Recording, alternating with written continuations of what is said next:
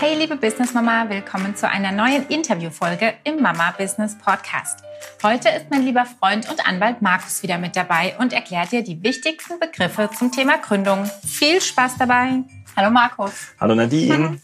Wir sprechen heute über ein paar typische Begriffe in meiner Welt als Businessmama, die du uns heute erklären darfst. Zum Beispiel den Begriff der Selbstständigkeit. Die Selbstständigkeit Selbstständigkeit äh, ist im Prinzip alles, was nicht abhängig beschäftigt ist. Also wenn du jetzt Arbeitnehmer bist, Arbeitnehmerin und dir dein Chef sagen kann, was, wann und wo du was tust, dann bist du nicht selbstständig. Selbstständig ist eigentlich der Gegenteilsbegriff, dass du sagst, ich bin frei darin zu sagen, was mache ich, wo mache ich's und wann mache ich. Das ist der einzige Unterschied. Okay. Okay, was ist der Unterschied zwischen der Selbstständigkeit und einem äh, Freelancer oder einem Selbstständigen und einem Freelancer? Oder einem Freiberufler, einem Freiberufler? Wir bleiben also, mal deutsch. bleiben wir mal deutsch, genau. Also, der freie Beruf ist ein steuerlicher Begriff. Es gibt bestimmte Berufsgruppen, Anwälte, Architekten, ich glaube Heilpraktiker gehören noch dazu, die nicht Gewerbetreibende sind. Und zwar nicht Gewerbetreibende nach Gesetz. Weil normalerweise ist der Grundsatz, Wer eine selbstständige Tätigkeit betreibt, das steht in 15 Absatz 2 Einkommensteuergesetz auch so drin, die nachhaltig ist, am Markt auftritt, ist immer Gewerbe. Mhm. Das ist der Gewerbebegriff. Aber da ein Gewerbebetrieb auch Gewerbesteuern zahlen muss, hat man bestimmte künstlerische, kreative, gestaltende Berufe, die ich gerade genannt habe, ausgenommen. Die haben das Privileg, eigentlich Gewerbe zu sein, aber als mhm. Freiberufler von der Gewerbesteuerpflicht ausgenommen zu sein. Mhm. Okay, sehr gut. Der Freelancer, genau. um das genau. noch dazu zu sagen, das ist eigentlich im Prinzip äh, jemand, der seine Arbeitskraft zur Verfügung gestellt, auch ohne Arbeitnehmer zu sein. Das sind halt die Springer, Programmierer, die halt auf den Seychellen sitzen, am Computer was programmieren, aber wo du sagst, ich brauche jemand, der tut was für mich, aber ich habe jetzt keinen Bock, den fest anzustellen. Mhm. In meiner Welt sind es die äh, digitalen Nomaden. Die digitalen Oder die virtuellen okay. Assistenten vielleicht auch. Ähm, ja, okay, sehr schön. Ihr verrückten Kreativberufe. Total, Spinner. Ähm, sag mir mal, was ein äh, Unternehmer ist und im Vergleich dazu ein Kleinunternehmer, weil die meisten von uns sind ja noch am Anfang und äh, starten deswegen als Kleinunternehmer. Und wann sind sie das denn nicht mehr? Oder wann sind sie das? Ja, gerne. Also, man könnte jetzt ein bisschen salopp sagen, Unternehmer bist du immer, wenn du nicht äh, Arbeitnehmer bist. Ähm, egal, ob du Gewerbetreibender bist, Freiberufler, du bist immer Unternehmer. Ob du alleine bist, ob du zu zweit bist, zu dritt bist, ihr seid immer Unternehmer. Mhm. Der Kleinunternehmer ist auch wie der Freiberufler wieder ein steuerlicher Begriff. Das ist eine Regelung im Umsatzsteuergesetz und der Kleinunternehmer hat halt gewisse Umsatzgrenzen oder Gewinngrenzen, wo er, wo der Unternehmer wählen kann am Anfang des Geschäftsjahres, ziehe ich die Option, Kleinunternehmer zu sein. Es ist eine Verwaltungsvereinfachung. Du wirst einfach nicht zur Umsatzsteuer herangezogen. Der Kleinunternehmer stellt in seinen Rechnungen keine Umsatzsteuer aus. Er kann, wenn er irgendwas kauft, was mit dem Betrieb zusammenhängt, aber auch die Vorsteuer sozusagen nicht ziehen. Also mhm. es wird vereinfacht, dass man sagt, ihr braucht dem Finanzamt die Umsatzsteuer nicht melden, ihr braucht es nicht abführen, da seid ihr raus. Und der Unternehmer, der nicht Kleinunternehmer ist, der optiert halt zur Umsatzsteuer. Wo melde ich denn, dass ich äh, ein Kleinunternehmen erstmal bin? Bei deinem zuständigen Betriebsfinanzamt. Okay.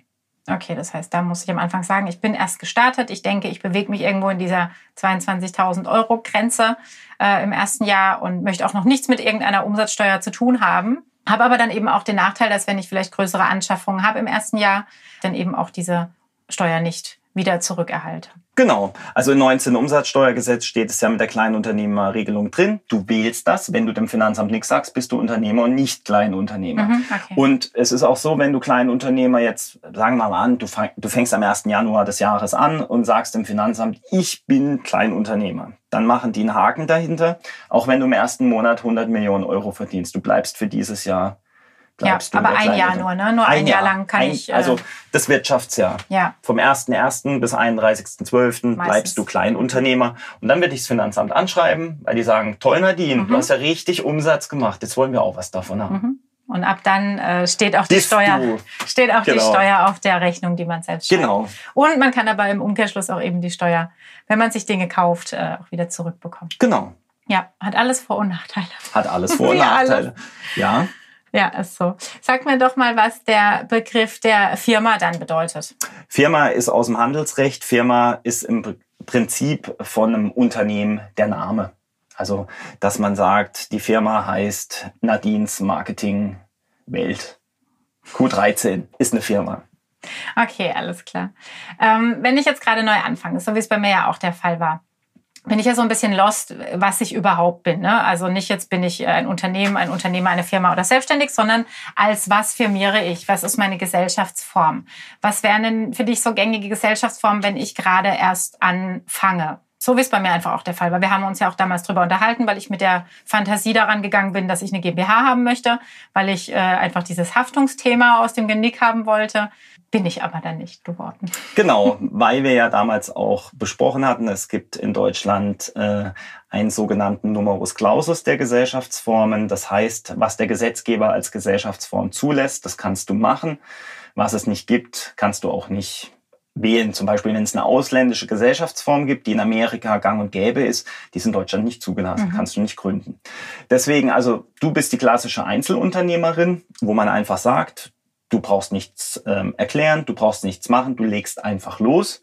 Du bist Unternehmerin, Einzelunternehmerin, da du ja keine anderen Gesellschafter neben dir hast. Mhm.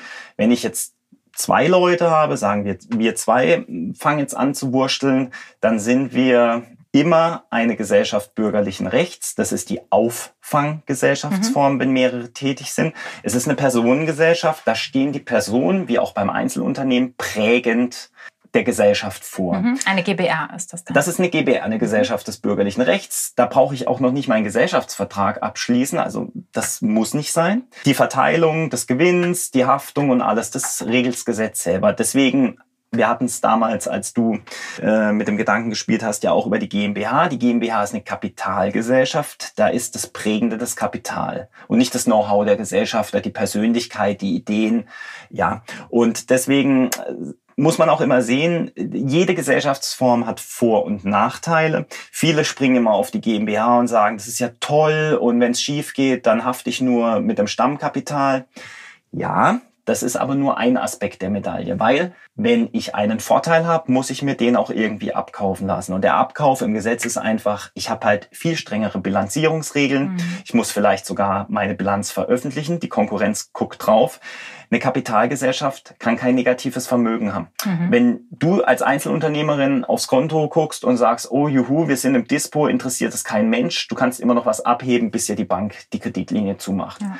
Das geht, geht bei der GmbH nicht, zumal die GmbH selbst auch in dem Sinne nur Kapital besitzt. Das heißt, wenn du als Einzelunternehmerin, die du jetzt bist, in eine GmbH wechseln wolltest, dann hättest du zwei Schritte zu tun. Du musst die GmbH gründen und du musst dich als Geschäftsführerin anstellen, weil die GmbH selber kann nichts machen. Die braucht ein sogenanntes Organ, wo nach außen für sie auftritt. Und das mhm. bist du als Geschäftsführerin. Und jetzt kommt's dann hast du, das ist, wird jetzt zu weit führen, aber gehen wir mal klassisch davon aus, du stellst dich in deiner eigenen GmbH selber als Geschäftsführerin an. Also du bist nicht selbstständig, sondern Arbeitnehmerin. Das ja. heißt, du musst nicht nur Lohn auszahlen, und zwar jeden Monat denselben, der erwirtschaftet werden muss, sondern auch Sozialversicherungsbeiträge, Lohnsteuer.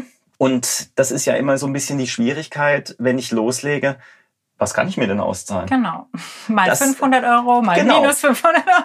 Deswegen würde ich, je nachdem, ja. gerade wenn ich, wenn ich in einem kreativen Bereich tätig bin, wenn ich mit meinem Know-how quasi mein Geld verdiene, mit meinem Wissen als Anwalt, du als Marketing-Expertin, dass ich dann sage, die Haftung ist gar nicht das Thema. Ich kann Haftung auch in den Zwischenbeziehungen zwischen Kunde und mir schon durch eine Vertragsgrundlage weitestgehend nach rechtlich möglichem abschwächen oder regeln, dass ich sage, meine allgemeinen Geschäftsbedingungen sichern mich schon so ab. Und sind wir ehrlich, es gibt für nichts die hundertprozentige Garantie. Ja. Aber diese, diese Flexibilität, die du hast, dass du sagst, oh, diesen Monat ist es mal nicht so gut gelaufen, jetzt hebe ich mal nicht so viel vom Konto ab, den hast du bei einer GmbH nicht. Und wenn die GmbH überschuldet ist, dann mhm. wird die mhm. liquidiert, dann ist die weg. Ja. Da muss man Insolvenz anmelden, sonst verschleppt man sie. Und diese Liquidität, die, ja. du, die du bei der GBR hast, es gibt viele GBRs, die Verlust machen. Mhm. Aber es gibt sie, weil sie müssen nicht liquidiert mhm. werden. Und bei der Kapitalgesellschaft ist es eben so, da muss Verlust ausgewiesen werden und dann wird abgewickelt. Mhm. Es sei denn, die Gesellschafter schießen nach und gleichen das Defizit aus. Okay, bedeutet, um, um wirklich die Gefahr so ein bisschen einzudämmen, oder zumindest meistens ist ja eher das Gefühl, äh, was irgendwie befriedigt ja. sein muss, nicht äh, haften zu müssen, arbeitet man wirklich mit Themen wie ähm, ordentlichen AGBs, mit ähm, vielleicht einer Berufshaftpflicht. Also ich habe auch extra eine Medienberufshaftpflicht, weil ich das Gefühl hatte, diese Versicherung ne, deckt wirklich meinen Bereich ab und versteht irgendwie, was ich brauche.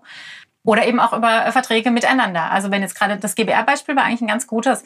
Ähm, in meinem Bereich arbeitet man ja oft mit ähm, anderen zusammen, Kreativen, was auch immer, die stellen mir eine Rechnung.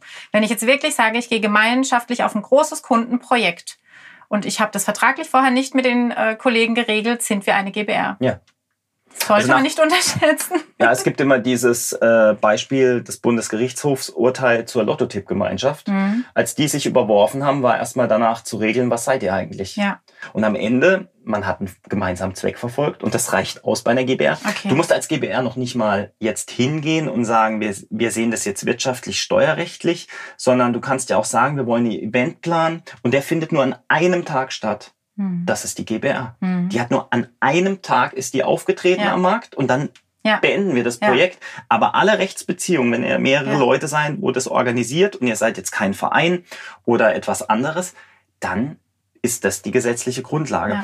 Und nochmal zur Haftung, da hast du absolut recht. Ähm, ich würde immer den umgekehrten Weg gehen. Ich würde immer gucken, was kann ich individuell regeln, mhm. was äh, sagt mein Kunde oder das Projekt, wo ich mache ähm, wo bestehen denn die konkreten Gefahren? Weil wir reden bei der GmbH immer von so einer abstrakten Gefahr. Ja. Es geht was schief Milliarden und jemand will Geld Euro. von mir und ich hab's nicht, ja. ja. Oh Gott, und dann, dann stehen die Gläubiger zu Hause vor meiner Privatwohnung, weil sie bis ins Privatvermögen können. Dem ist nicht so. Es ist natürlich schon so, wenn eine GmbH besteht, gibt's ein Geschäftskonto, das gehört der GmbH und wenn das platt ist, ist das platt. Also da kann auch niemand sagen, ah, die Nadine ist ja Geschäftsführerin, jetzt gehen wir mal aufs Privatkonto. Das geht nicht. Das mhm. kannst du, das kannst du outsourcen, weil das eine hat mit dem anderen nichts zu tun. Das hast du natürlich als Einzelunternehmer nicht. Da hast du vielleicht auch mehrere Konten. Aber ähm, äh, du kannst da, du kannst da im Prinzip äh, bis zum Limit kannst du gehen. Deswegen Haftung ist auch immer eine Frage: Was mache ich? Ja. Wo kommt die Gefahr her? Kann ich die Gefahr nicht irgendwie billiger und vor allem effizienter dadurch lösen, dass ich mit meinem Kunden vielleicht bestimmte Problematiken von vornherein regel. Ich sage immer, weil wir hatten es ja auch drüber, allgemeine Geschäftsbedingungen. Wir sind hier im Grenzbereich zu Frankreich und oftmals kopieren sich dann die Leute irgendwelche AGB raus ja. und zeigen mir die und dann sage ich, mm, mm, mm. aber ein Punkt, wo viele Leute nicht draufkommen, dass man in allgemeinen Geschäftsbedingungen den Ort regelt, wo gestritten wird. Mhm. Wenn ich jetzt 80 Prozent meiner Kunden in Frankreich habe mhm. und die zahlen nicht. Und ich habe keine Regelungen in meinen Geschäftsbedingungen. Mhm. Das Gerichtsstand Deutschland ist, ja, kostet es mich eine Menge Geld. Mhm. Wenn ich aber von vornherein regel, wenn ihr was von mir wollt, dann kommt, kommt ihr zu mir. Genau. Und das schreckt schon einige ab. Ja, ja, ähm, und das sind halt so Kleinigkeiten, wo man halt vielleicht die Energie mehr darauf äh, beschränkt, dass man sagt, wo sind denn eigentlich die Risiken? Was kann denn eigentlich passieren? bist du kreativ? Bist du sozusagen die Dienstleistung ähm, und es läuft? Oder habe ich Produkte, habe ich Zuliefer, habe ich mehrere Ketten, wo was passieren kann? Dann ist vielleicht schon so, oder wir hatten ja vorhin auch dieses Beispiel mit dem Event. Mhm. Du, du, du richtest beispielsweise Events aus und du hast einen Caterer, den du dir extern einkaufst vielleicht sogar den Inhalt des Events, den du dir extern durch die Firma einkaufst. Und eigentlich machst du nichts anderes, dass du diese drei Einzelunternehmen unter deiner Firma bündelst und es anbietest mhm. als eigene Firma. Wenn da was ausfällt, wir haben jetzt Corona, der eine kann das Hotel nicht äh, machen, das Catering fällt aus wegen Hygienebeschränkungen, die ganze Veranstaltung ist abgeblasen. Die Leute wollen ihr Geld zurück. Mhm. Und auf einmal sagst du, hups, das habe ich aber schon verfrühstückt, mhm. weil ich mhm. war drei Wochen vorher mir den neuen Porsche kaufen. Mhm. Dann ist eine GmbH gar nicht schlecht, weil im Worst Case heißt es dann, liebe Gläubiger, bedient euch an dem, was noch da ist und am nächsten Tag gründen wir eine neue GmbH, mhm. wie wir es aus der Baubranche kennen. Mhm. Also wie gesagt, man muss immer zuerst wissen, was mache ich? Was ist vielleicht die Gefahr? Hab, hantiere ich wirklich mit Verträgen über 25.000 Euro pro Kunde, wo ich sage, der macht mich platt. Das ist eine mhm. Baufirma, mhm. die sub ist. Die eine Brücke irgendwo baut und sagt, das ist ein Riesenprojekt und wir sind beauftragt, hier die Stahlkonstruktion ja. zu machen, die gründen alleine für dieses Projekt die GmbH. Das okay. wird dann die Brückenbau GmbH, ja. weil man von vornherein sagt, dann wissen wir jetzt schon, wenn das Schlimmste passiert, ja. ist unsere Hauptbaufirma davon ja. nicht betroffen, sondern wir sourcen das in eine GmbH aus. Deshalb kann ich ja auch sagen, Nadine hat eine Marketingfirma, würde vielleicht noch gern Veranstaltungen machen und hat jetzt noch eine dritte Idee mit irgendwie Kochkursen, dann könnte sie drei GmbHs gründen okay. und keine hätte was miteinander zu tun. Was noch viel schöner ist, das ist dann ein bisschen die gehobene Liga, dass deine eine GmbH die andere GmbH beauftragt, für sie tätig zu mhm. werden und das rechtlich gesehen mhm. zwei völlig unterschiedliche okay ähm, okay. Ähm, Unternehmen sind. War ja früher, als das mit dem Internethandel losging, mhm. auch so, du hast eine Firma, die hat die Produkte angeboten im Internet, aber wenn du deine eigene Logistik machst, dann gründest du dafür eine GmbH, mhm. dass du sagst, wenn die Logistik hops geht, ja. dann ist sozusagen das Fleisch aber immer noch am Knochen. Ja. Also wir, wir verlieren dann zwar ein C ja, in der Firma, aber der wächst dann rechtlich irgendwann wieder nach. Also wie gesagt, da kann man bauen, aber für die Leute, für die du diesen Podcast machst, an die sich's richtet, die jetzt das erste Mal in ihrem Leben vielleicht vor der Ausgangsfrage stehen, ich würde gern was machen, ähm, brauche ich eine GmbH? Würde ich zu 99,9 Prozent sagen, nein, ja. spar dir das Geld, spar dir die Folgekosten. Eine GmbH muss verwaltet werden, mhm. Steuerberater. Und ich sag mal so, selbst wenn du nichts verdienst hast, die Bilanz kostet immer selber. Genau. der Aufwand, der Aufwand ist derselbe für mhm. den Steuerberater. Und das ist halt vielleicht dann auch Geld, was man sich vielleicht anders ähm, ja, ja, oder sich wirklich die, die Hilfe auf, auf rechtlicher ja, Seite zu Beginn holt, um sich Geld, ein bisschen sicherer genau, zu fühlen. Ich stecke das Geld halt am ja. Anfang vielleicht in allgemeine Geschäftsbedingungen, ja. die auch auf mein Business zugeschnitten sind. Weil wie gesagt, ich habe ja gerade gesagt, nicht jeder wohnt in Grenznähe und hat viele Kunden aus unterschiedlichen Bereichen, wie wir hier im Dreiländereck. Wir haben, wir hätten sogar, wenn wir jetzt sagen, wir haben eine Firma in Freiburg, mhm. wir haben französische Kunden und wir haben Schweizer Kunden. Ja. Die Schweizer sind nicht in der EU. Ja. Also muss ich da auch noch mal eine Regelung ja. finden, nach welchem Recht wird eigentlich die Rechtsstreitigkeit geführt. Mit den Franzosen weiß ich, am Ende haben wir europäisches Recht, was mhm. in den ganzen Mitgliedstaaten irgendwo ungefähr gleich gilt, mhm. wenn es ums Business geht. Wir haben diesen Markt toll. Schweiz. Ja, ganz nee, eigene Baustelle. Ganz. Und es ist natürlich ein Unterschied, ob ich sage, juhu, meine französischen Kunden müssen nach Freiburg vor das Amtsgericht kommen. Dafür fahren wir jetzt wir ans Kantonsgericht mhm. nach Zug wegen 20 äh, Franken ja. und wissen noch nicht mal, da kostet mich allein der Anwalt in der Schweiz wahrscheinlich äh, so viel Geld, dass ich sage, ich lasse es bleiben.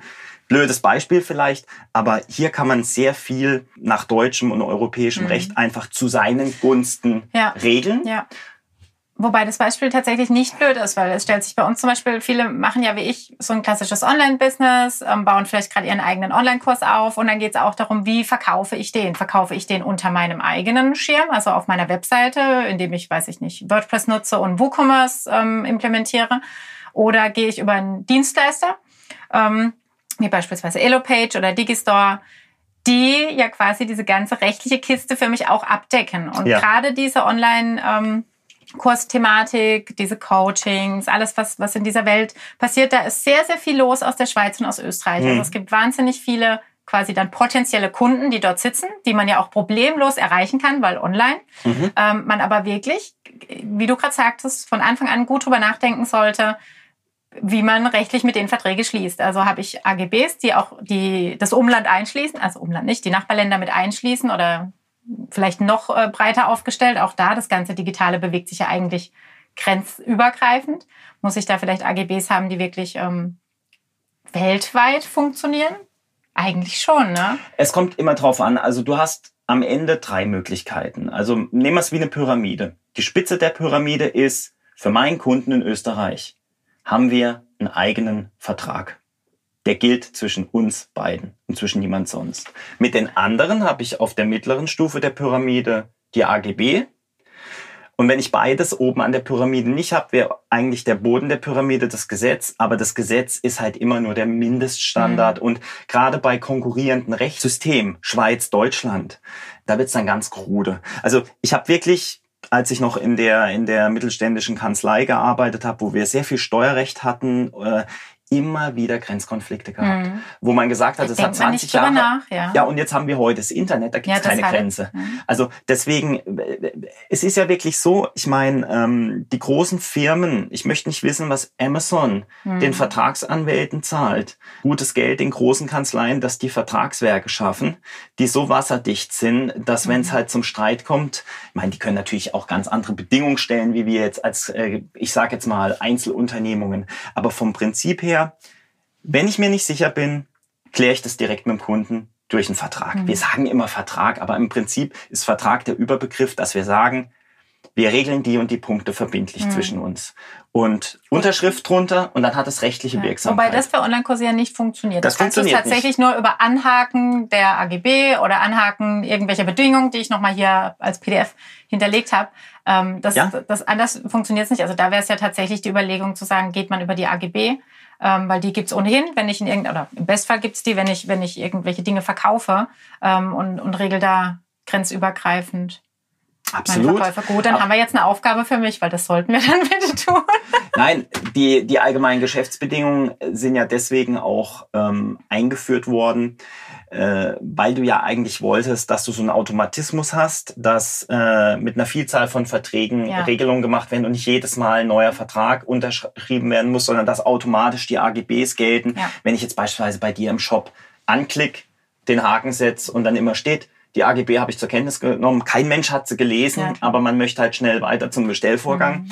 Aber am Ende ist es tatsächlich so, die allgemeinen Geschäftsbedingungen, gerade wenn ich online unterwegs bin, wenn äh, mich vielleicht auch meine Kunden über übers Internet beauf schon beauftragen können, wo eigentlich schon eine Rechtsbeziehung stattfindet oder was bestellen können, dann ist es zu spät. Mhm. In dem Moment, wo die den Haken gesetzt haben und ich habe keine Regelung, das würde man heute wahrscheinlich so auch gar nicht mehr machen können, weil spätestens der, der den Website oder den Shop programmiert, sagt, äh, mal drüber nach, wo sind die AGB, das hat sich so etabliert. Mhm.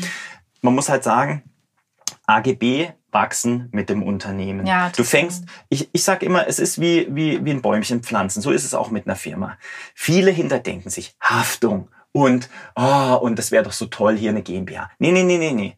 Pflanz dein Pflänzchen und tu mal Erde in den Topf mhm. und ab und zu mal Wasser. Und wenn du merkst, es wächst nicht so wie es soll, dann mach eine Stellschraube, dann mach halt was dazu. Aber von Anfang an gleich alle eventuell, ja, dann wird die Pflanze nicht, nicht wachsen, weil die geht, dann, die geht dann, die geht dann tatsächlich mit bester Absicht in diesem Topf geht die unter, sondern man muss einfach sagen, wir machen jetzt AGB. Und von mir aus kann jetzt jeder sagen, was er will dazu, aber ich würde auch ganz salopp sagen, bestell dir mal im Internet oder selbst wenn du dir was zusammen kopierst, ist es mehr, als wenn du gar nichts hast.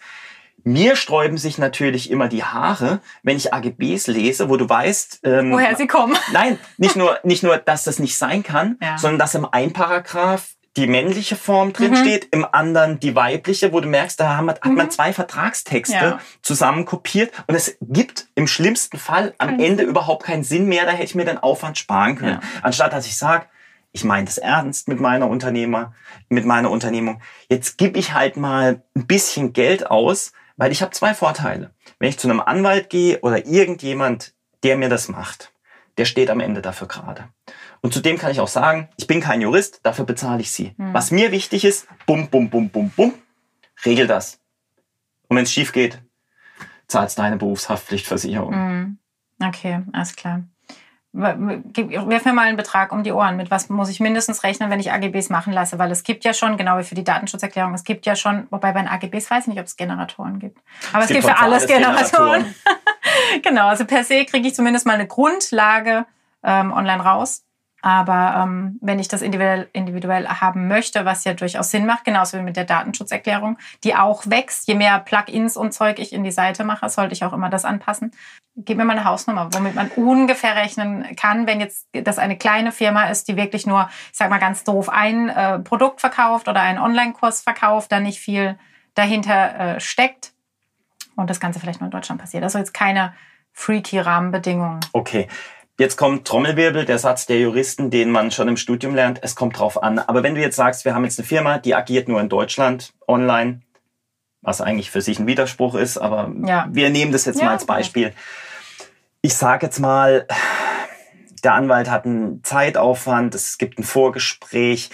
Die meisten Anwälte, und bei mir ist es doch genauso, ich kann nicht alles wissen. Ich greife ja auch auf Formularbücher zurück oder gucke in meinen, in meinen ähm, Online-Bibliotheken nach, was, auf was muss ich denn achten. Und für gewisse Branchen wir haben ja teilweise Branchen, die Sonderregelungen haben. Du kennst es vielleicht beim Online-Shop Batterie und Elektronik. Mhm. Die haben noch bestimmte Gesetze, die sie erfüllen müssen und dann muss das auch in den AGBs mit eingepflanzt ja. werden. Habe ich das nicht, bin ich ein ganz normaler Unternehmer. Ich verkaufe irgendwie Pokémons, äh, gibt's die noch? Keine ja. Ahnung. Mhm. Ähm, oder, oder ja, ich habe halt einen Trödlerladen im Internet. Da würde ich mal sagen, roundabout ja, paar hundert Euro. Paar hundert Euro. Kriege ich schon irgendwas für unter 500 Euro hin? Wenn du mich nett fragst, ja. nein, ähm, nein, ähm, am Ende.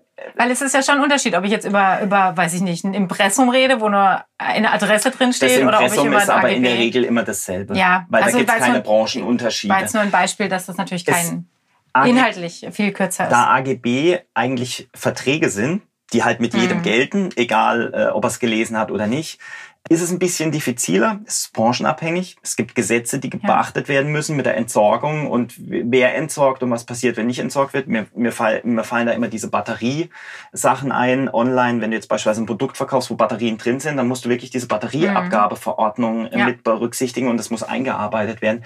Ja, aber ich sag jetzt mal, wie bei einer Werkstatt. Machen wir es wie bei einer Werkstatt. Du kommst in die Werkstatt, da hängt an der Wand Gerichtsstand, hm, hm, hm, äh, Eigentum bleibt bis zur vollständigen Bezahlung, äh, muss man übrigens regeln. Mhm. Das steht zwar so im Gesetz, mhm. aber für den Individuellen gilt es vielleicht nicht. Das sind so die Kleinigkeiten, mhm. ja. Wenn du Dinge verkaufst, dass du sagst, ja, das Eigentum geht natürlich nicht schon über, wenn ich es versendet habe, sondern mhm. bis zur vollständigen Zahlung. Dass man vielleicht halt auch, wie gesagt, den Gerichtsstand regelt, dass man sagt, ihr kommt zu mir und ich nicht zu euch wichtig, mhm. ähm, wenn das geht. Also eine Gerichtsstandsvereinbarung, ich möchte es nur der Vollständigkeit halber sagen, nicht, dass jetzt jeder reinschreibt, irgendwie, ich habe nur Private als Kunden und mache eine Gerichtsstandsvereinbarung, die gilt vor Gericht nicht. Mhm. Ich kann Gerichtsstandsvereinbarungen nur mit Unternehmen gründen. Okay. Das ist ganz wichtig. Aber da sagt man, ein Unternehmen ist nicht schutzbedürftig. Kaufleute, die, also es gibt ja dieses Kaufleuterecht, was sich ja aus der Geschichte mhm. ähm, ins Gesetz gefunden hat aus unseren großen Handelsmetropolen, wo man sagt, an Kaufleute, an Unternehmen stellen wir einen anderen Maßstab wie an Verbraucher. Ja. Deswegen, ein Verbraucher, der kann keine Gerichtsstandsvereinbarung machen. Aber wenn du jetzt nur Unternehmen als Kunden hast, sind, und das möchte ich, deswegen bringe ich das Beispiel, die AGBs noch wichtiger, weil du viel mehr abwälzen kannst, was mhm. du mit Kunden nicht kannst. Und wir haben es bei dir gehabt, dass wir gesagt haben, wir brauchen das ist auch wieder ein Geldfaktor, was ich vielleicht investieren muss. Ich will AGB, die für beide gelten. Also ich mhm. will, dass wenn jemand einen Vertrag mit mir schließt, ich weiß nicht, wer, wer ja. online mit mir. Ja. Und nachher behauptet er, ich habe das privat gekauft. Mhm. Und wir sagen dann, mm, mein lieber Mann, sowas nicht, guck mal auf die mhm. Rechnung drauf.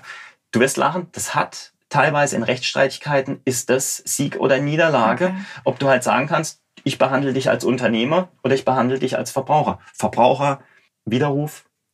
Das sind typische Verbraucher, hat ein Unternehmen nicht. Ja. Wenn einer bei dir was bestellt und sagt, ich widerrufe und ja, der ist klar. Unternehmer, dann sagst du, nö. nö. Ja. Heißt aber, ich brauche eigentlich im Bestfall entweder eine total wasserdichte AGBs für, für B2B und B2C ich, oder zwei verschiedene. Ich darf ja keine kostenlose Rechtsberatung geben. Deswegen gebe ich einfach mal ein Beispiel. Man würde dann regeln, Gerichtsstand für Kunden, die keine Verbraucher sind, gilt Gerichtsstand, hm, dann mhm. weiß der Richter und auch der Kunde, okay, das gilt für mich nur dann, wenn, ich Kaufmann bin oder Unternehmer oder gewerblich. So, das kann man formulieren, aber dafür gibt's Juristen. Ja. Deswegen, also ich würde immer beides machen. Wenn ich nicht weiß, wer mein Kunde ist, beides machen, dann zahle ich vielleicht auch mal 200, 300 Euro mehr. Und es steht lieber ein bisschen zu viel drin als zu wenig. Aber dann ist auch gut. Und wenn, meistens ist es, ist es ja bei den Juristen so, ob das im Gesellschaftsvertrag so ist, ob das in AGB so ist, ob es in Arbeitsverträgen ist.